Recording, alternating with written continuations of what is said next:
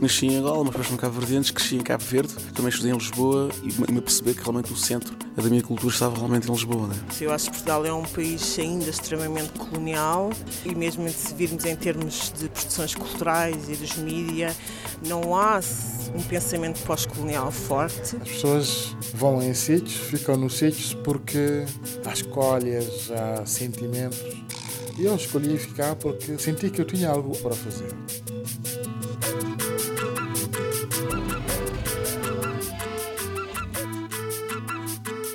Rádio Afrolis, uma experiência africanizada de Lisboa. Olá, o meu nome é Carla Fernandes. Bem-vindos e bem-vindas à Rádio Afrolis, o audioblog onde podem saber mais sobre afrodescendentes a viver em Lisboa. Hoje vamos falar sobre conflitos e o regresso ao continente africano através da história de Sérgio Manuel Dundão.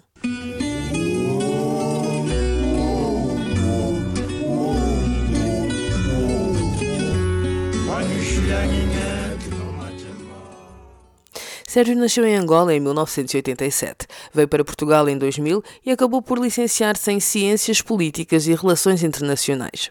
Sempre quis voltar para o seu país de origem e, terminado o seu mestrado, foi precisamente isso que fez. No seu trabalho final de mestrado, Sérgio Dundão tentou descortinar uma questão que para ele era essencial. Como é que o conflito pode ajudar no processo de unidade linguística? Fez um estudo comparativo entre Angola, Guiné e Moçambique e depois de ter terminado a, o mestrado é que tomei a decisão de regressar para Angola, regressei em agosto e aí comecei a carreira de professor universitário, que é uma experiência nesse exatamente inovadora e acima de tudo ensinar ciência política. É algo que como indivíduo já tinha alguma ambição em da, da sequência à minha área de estudo e como académico chego também numa altura que é muito interessante em Angola, que é um processo de um jovem que veio, chega a Portugal, faz toda a formação acadêmica e regressa para o próprio país, mas já não regressa aquele jovem que saiu com sonho, mas regressa um jovem mais realista, um jovem mais consciente de que algumas coisas hum, em Angola não estão corretas ou não estão, no meu entender, não estão de, de acordo com os ideais, com aquele sonho da juventude. Talvez é aí que eu possa dizer da minha opção. Tu disseste que tu regressaste não com um sonho, mas quando tu vieste para Portugal, que sonho é que tu tinhas? Por mais que tenho, quando cheguei a Portugal, o primeiro objetivo era, nos primeiros anos, era vou estudar para regressar para Angola. A partir do momento que vamos ficando em Portugal, vamos também nos conhecendo, descobrindo novos, novas realidades, novas formas de estar, novas perspectivas. E nesse momento vais adiando aquela decisão. Quando acabei a licenciatura, poderia ter voltado para Angola, mas optei por estender mais a permanência em Portugal, estendi por mais dois anos. Fui novamente, foi uma expliquei aos meus pais que queria fazer o mestrado, tive o apoio da minha mãe principalmente, e lá fiz o mestrado em Portugal. E esse era o era sempre o retorno a Angola, o retornar a Angola, o voltar a minhas raízes, voltar àqueles ideais de juventude. E quando se regressa, a primeira sensação é que não se regressa ao mesmo ponto quando sai. E isso é um ponto muito importante para a nossa vida, é que o olhar da, daquele jovem ingênuo já não é o mesmo olhar que tem uma pessoa que tem uma formação superior. E, e, talvez aí seja a grande diferença que eu tenho daquele jovem que saiu de Angola daquele jovem que regressa para Angola. Tu falaste em ideais da juventude. Que ideais eram esses e que alguns dos ideais que se calhar ficaram consegues ainda tentar lutar por eles agora? O primeiro, quando a primeira coisa que uh, me inquietava como angolano, como toda, toda a gente que cresceu e nasceu na, na década de 80, eh, até 90, vamos lá. Só as pessoas que nascem em 2000, a partir de 2000 é que não cresceram com, com a situação de conflito em Angola. O conflito acaba, já eu, quando o conflito angolano termina, eu já estava em Portugal.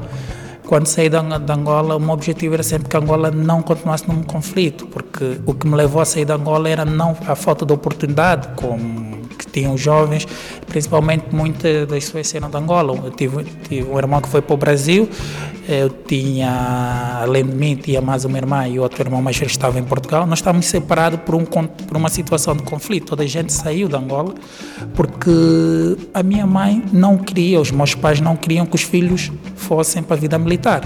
E isso foi o que nos levou, ou o que me levou, naquela altura não tinha dado para ir para a vida militar, mas se ficasse em Angola com a continuação do conflito, talvez poderia ir para a vida militar. O primeiro objetivo, o primeiro sonho, o primeiro horizonte que tinha como angolano é conflito, o conflito angolano chegasse a um fim.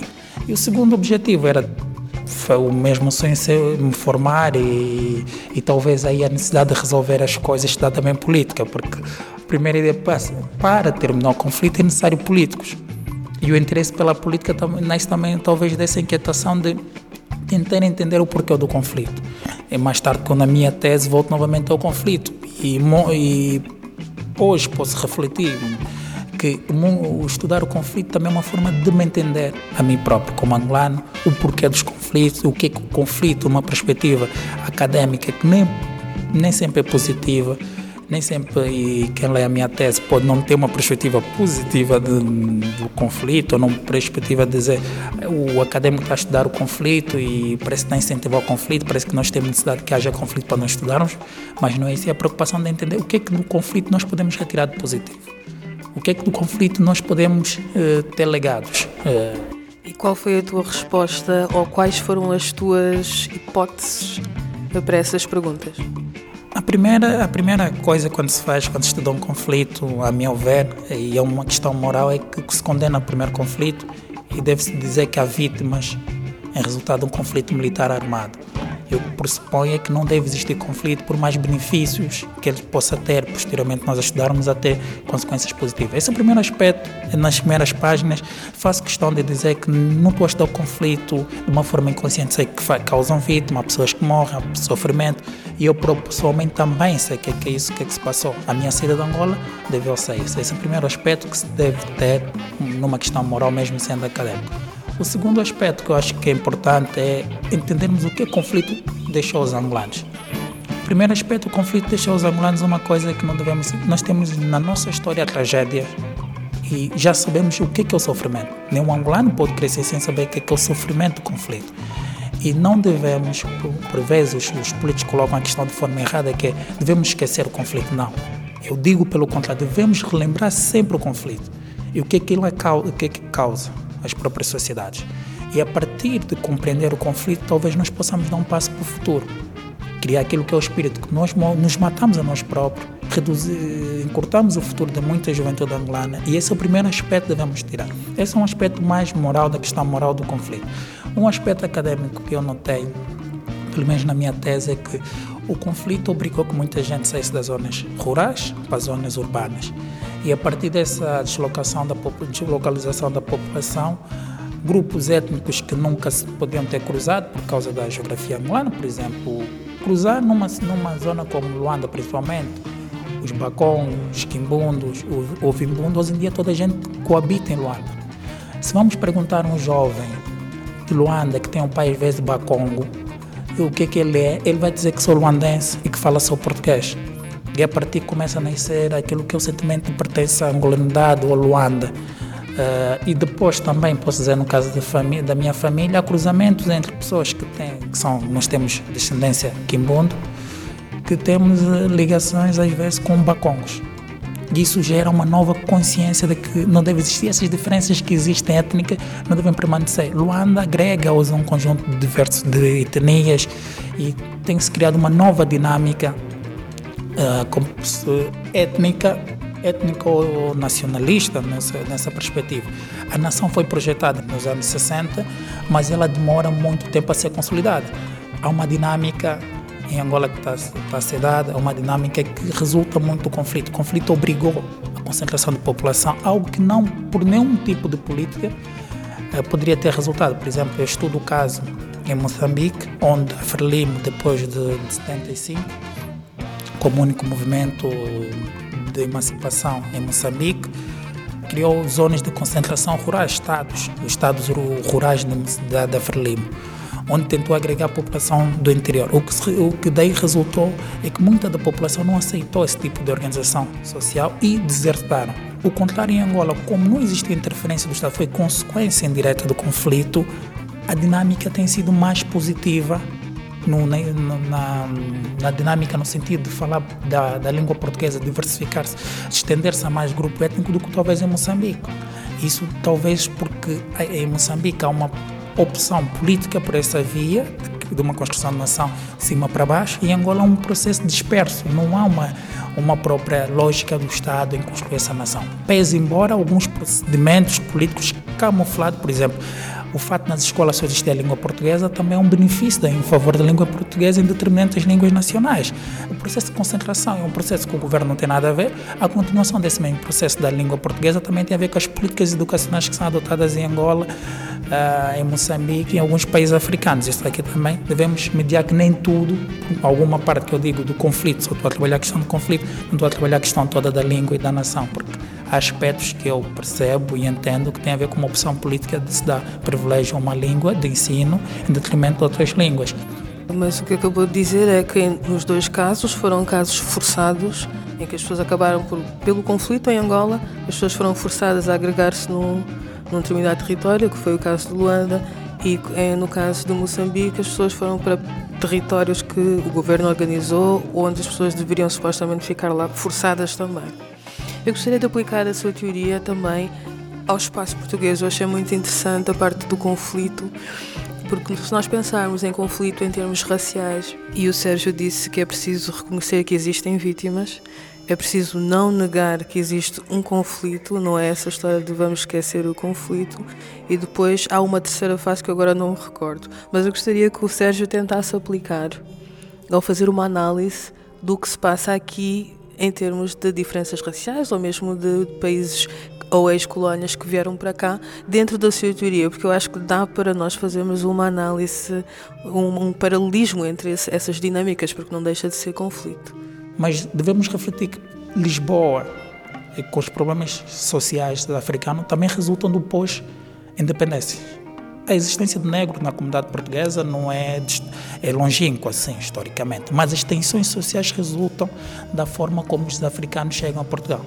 Em que condições é que chegam, onde é que eles vivem, em que espaço geográfico é que estão. A forma como o Estado muitas vezes coloca as pessoas é o primeiro, é o primeiro ponto para a existência posteriormente do conflito. Essa má distribuição geográfica obviamente cria desigualdades económicas. Por exemplo, eu dou muito exemplo, o exemplo de uma pessoa que diz que a pessoa que vive na periferia e a pessoa que vive no centro tem a cultura gratuita. Isso é, é uma mentira, porque a pessoa que vem que está na periferia vai ter que pagar para ter acesso à cultura, porque vai ter que pagar os transportes públicos. A pessoa que está no centro tem logo facilidade a ter a cultura. A forma como os africanos estão colocados em Portugal, em bairros muitas vezes sem acesso a transporte, por exemplo. Eu dou exemplo, quem vive na Apelação, a forma para chegar a Lisboa é uma coisa das coisas mais terríveis em Portugal. Imagina que uma rapariga da apelação pretenda estudar e de manhã trabalha e de noite estuda. Para ela chegar ao seu próprio bairro, faz uma travessia tremenda. E isso demonstra que não há sensibilidade para saber que essas pessoas estão aí. E, historicamente, a relação dos portugueses com essas comunidades africanas também resulta muito do trauma da guerra colonial. Há historicamente uma má relação entre as comunidades e as próprias, e as próprias autoridades. Não, não, vamos generalizar que toda a população portuguesa olha com esse aspecto, mas a relação que toda a gente reclama é com as autoridades, porque são essas que tomam as decisões de como devem ser uh, como, como, devem ser tratadas as comunidades africanas. Por exemplo, a questão de Santa Filomena é uma questão que me preocupou e, e, acompanhei principalmente. Por exemplo, as pessoas de Santa Filomena vão ter que vão ter que abandonar o bairro sem ter alternativa de vida em Portugal. Praticamente, vamos dizer assim, o que os portugueses estão a fazer é uma expulsão involuntária dessas pessoas, porque, por exemplo, vão, eh, vão tirar as pessoas de Santa Filomena, mas para a pessoa obter um visto, uma, um título de residência em Portugal é necessário ter uma moradia. Se não tiveres uma moradia, o CEF não te dá o próprio documento de manutenção em Portugal. E há pessoas que já vivem no bairro Santa Filomena há 30 anos.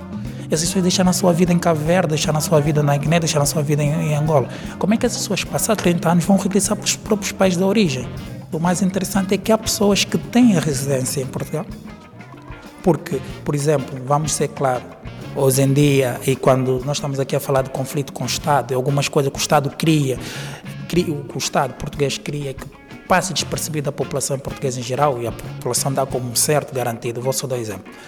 Nós temos a noção que a colonização portuguesa deixou um legado de analfabetismo nos países africanos. Depois da independência, foi feito um levantamento que grande parte da população negra, que não frequentou a escola, ah, vamos dizer, 90, 90, 90 entre 90 e 95% da população negra era analfabeta. Não tinha frequentado a escola porque a escola era uma coisa de cidade, para as elites mestiças, brancas e algumas igrejas das missões católica, protestante que ajudaram os negros. Muitos daqueles negros que vieram para Portugal chegaram analfabetos em Portugal, economicamente desfavorecidos. Passado muito tempo, essas pessoas, para obterem a cidadania de Portugal, por exemplo, têm que fazer um teste de conhecimento da língua portuguesa. O Estado português criou uma lei sem ter noção do seu papel histórico face a essas mesmas comunidades. Por exemplo, um, muitos dos africanos chegam a Portugal, que hoje em dia estão, que vivem há 30 anos aqui, chegaram a Portugal quando tinham 20 tal anos. E na altura viviam, ainda passaram pelo sistema colonial português, não tiveram acesso à escola. E hoje em dia, para obter alguns documentos, muitas pessoas são analfabetas. Elas, para conseguirem a legalização, conseguem, mas muitas vezes, para obter o tipo de documentos, não têm.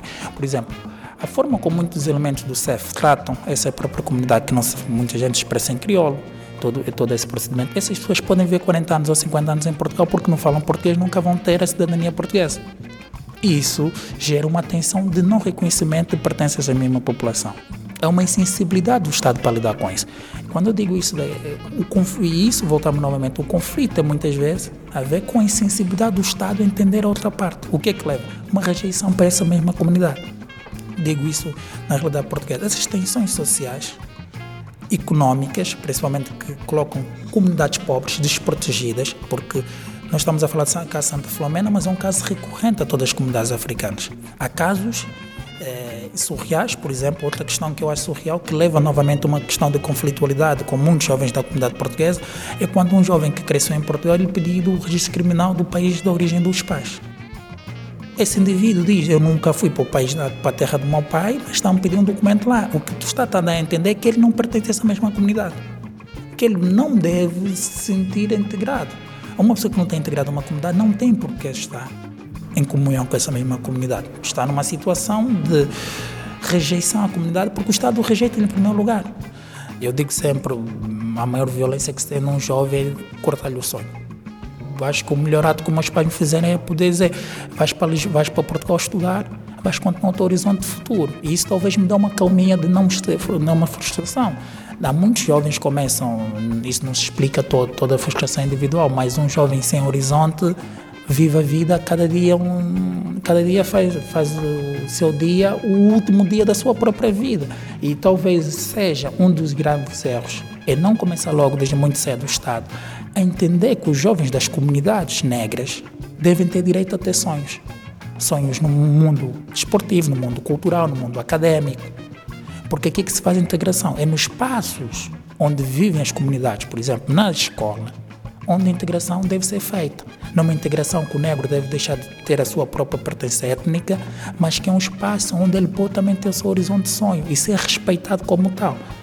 Isso é uma lógica que o Estado também deve entender. As políticas de integração podem facilitar ou não a diminuição da conflitualidade entre a comunidade, a comunidades imigrantes ou comunidades negras com as comunidades portuguesas. Em termos agora de uma experiência mais pessoal, o, o Sérgio é angolano, cresceu aqui. Eu queria saber o que é que a experiência de viver aqui, em Portugal, em Lisboa praticamente, trouxe para o seu regresso à Angola. Te, há uma excelente frase do Aristóteles que diz que, que eu não subscrevo, que muita gente diz, subscreve que eu não sou ateniense, sou um cidadão do mundo. Eu digo sempre pelo contrário, não, eu sou um cidadão que tem muitas influências, mas sei em que rio é que eu em que rio é que eu navego. Uh, sei a minha origem, sei a minha proveniência e isso sempre foi algo que eu nunca neguei. Uh, sou angolano, sim. Eu digo muitas vezes, eu gosto muito de ser mais concreto, eu digo eu sou normalmente luandense. e então, nesse aspecto, tenho uma identidade estabelecida, uma identidade de partida, mas não uma identidade acabada, porque a pessoa vai se fazendo ao longo do tempo, vai tendo várias influências. Agora, o que essa confluência Portugal-Angola me, eh, me, deu como identidade é uma coisa, é conhecer outras culturas, conhecer outras pessoas, conhecer novos espaços, conhecer culturas, aspectos culturais ou manifestações culturais que não, não teria talvez em Angola com tanta facilidade. E aqui talvez a, minha identidade não seja tão angolana, eh, tão honestamente dizendo, eu não sou o típico angolano ou angolano mais honesto mais concretamente.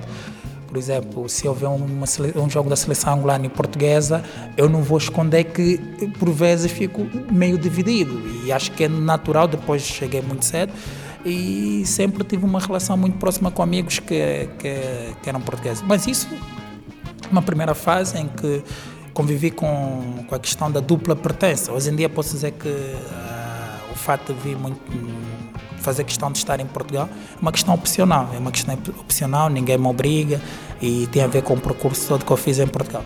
O segundo aspecto que eu acho muito importante, pessoalmente, ter também vivido, estar nesses dois mundos, é ter uma, uma, uma visão fria de ver as coisas.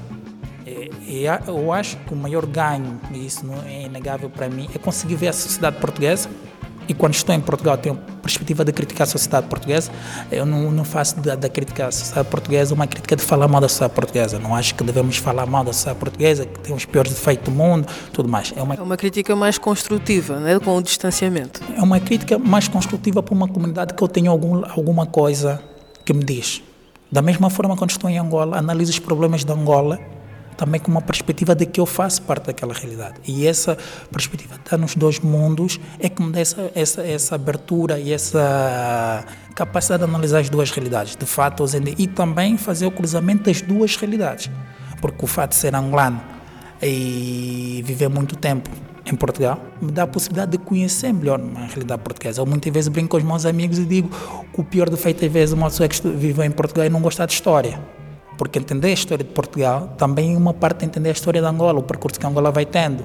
É a mesma coisa que as relações Angola-Portugal vai se estabelecer no século XXI com o maior fortalecimento das relações económicas, do poderio económico da Angola em Portugal eu vou entendendo mais essas dinâmicas. Esse é um privilégio que eu tenho das pessoas que têm, estão em dois mundos. Isso para falar mais no ponto de vista académico ou no ponto de vista geral de ver a comunidade portuguesa. Agora, há coisas que, que em Portugal não tem, que eu agradeço vivamente ter vivido em Portugal. Por exemplo, a descoberta da música africana a partir de Portugal, conhecimento da música maliana, caverdiana, moçambicana, guineense. Eh, e isso deve muito ao fato de ver um espaço onde o acesso à cultura é mais fácil, onde o acesso a uma série de recursos é, de certa forma, muito mais facilitado. Coisas que eu não teria certamente em Angola.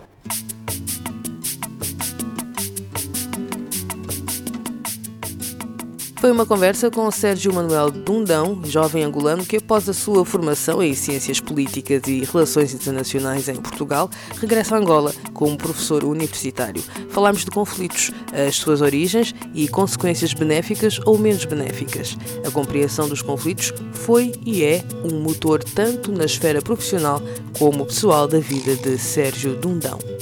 E ficamos por aqui. O meu nome é Carla Fernandes. Até à próxima.